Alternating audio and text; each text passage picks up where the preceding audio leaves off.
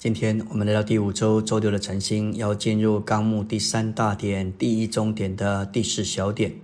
逐步寻求自己的意识，只寻求那差他来者的意识。首先，他否认自己；第二，他拒绝自己的想法、打算和目的。他只寻求那差他来者的意识。我们每位圣徒都该在这件事上有所警觉。当我们受差有一项的服侍时，我们不该利用那个机会寻求自己的目的。早期在中国大陆，尼托森弟兄总是担心，当一位弟兄受差出去为主做工时，那位弟兄会利用机会遂行自己的目的。我们很不容易有一个单纯的心，而没有自己的目的、目标和想法。我们需要在主的光中来看见自己的光景，也只该寻求那差我们的。主他的想法，他的目的，这需要我们都有学习，也需要很多的操练。第五小点说到，主不寻求自己的荣耀，只寻求那差他来的父的荣耀。有野心就是寻求自己的荣耀。第一个神人不寻求自己的荣耀，他只寻求那差他来的父的荣耀。李弟兄说到，他与尼弟兄一起配搭服饰有二十年的光景。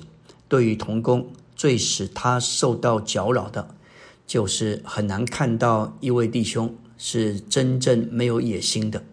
有野心就是寻求自己的荣耀。在教会生活里，我们渴望对主有更多的服侍，在教会中配搭服侍，羡慕监督的职分是对的。但是存心想要达到那个地位而追求，那就是野心。我们都是亚当堕落的子孙，我们患了同样的病，患了同样的罪。我们要靠主的怜悯对付我们的己，对付我们的自我荣耀。李弟兄说到他自己的见证，有一次他受邀到某个教会去静止，或者是看一些弟兄们。尼弟兄问他说：“长寿弟兄，你为什么去？”他说：“我去访问某某教会，看望某些弟兄。”尼迪翁告诉他说：“这个不是正确的答案。你应该说，我去那边是照着主的旨意。我去是因为主要我去，我没有其他的想法、其他的目标、其他的打算。感谢主，这实在是何等的榜样！在教会中，当我们与所有的圣徒接触，无论是弟兄，无论是姊妹，无论是年长或年轻，我们都必须用全班的纯洁。”对老年的姊妹说话，如同对母亲说话。我们呢，在动机上都需要纯洁。当我们有不纯洁的动机，意思就是为我们自己寻求利益，寻求某种方便。在教会生活中，我们与所有圣徒的接触，应该只有一个动机：供应基督给他们，使他们在主里有生命的长大。如果我们听见或看见一位圣徒遭遇困难或有难处，我们该做什么？我们可能无心关照顾他，也可能关心他，想要为他做什么。这些都是我们天然人的一些反应和作为，而不是神圣的作为。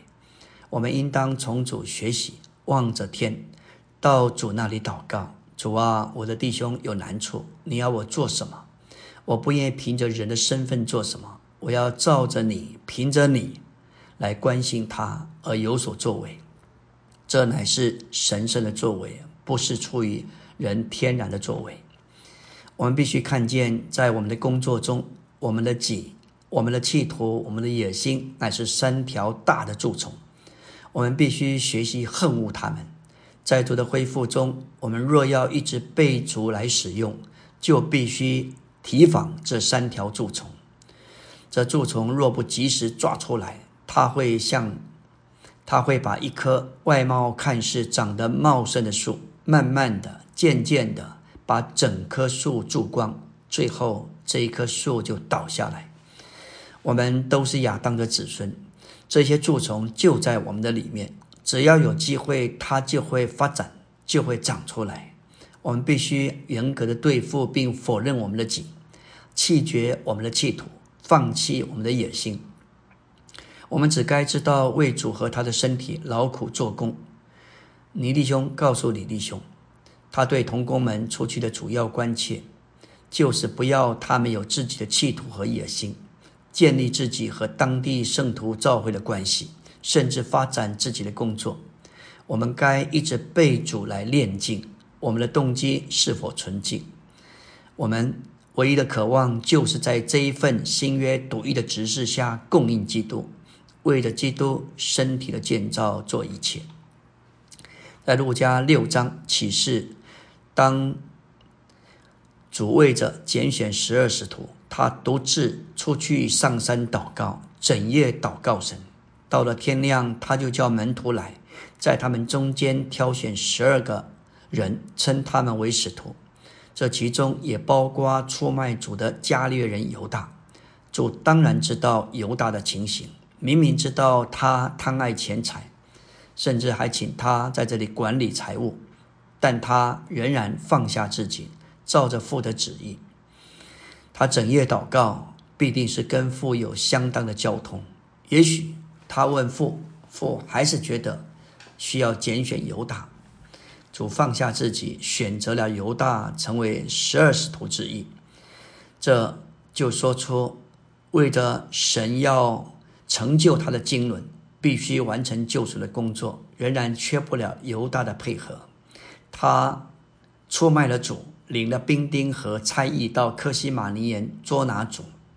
感谢主，我们看见万事都万有都互相效力，总是叫神叫他的经纶得到益处。在主的恢复中，我们若要一直被主来使用。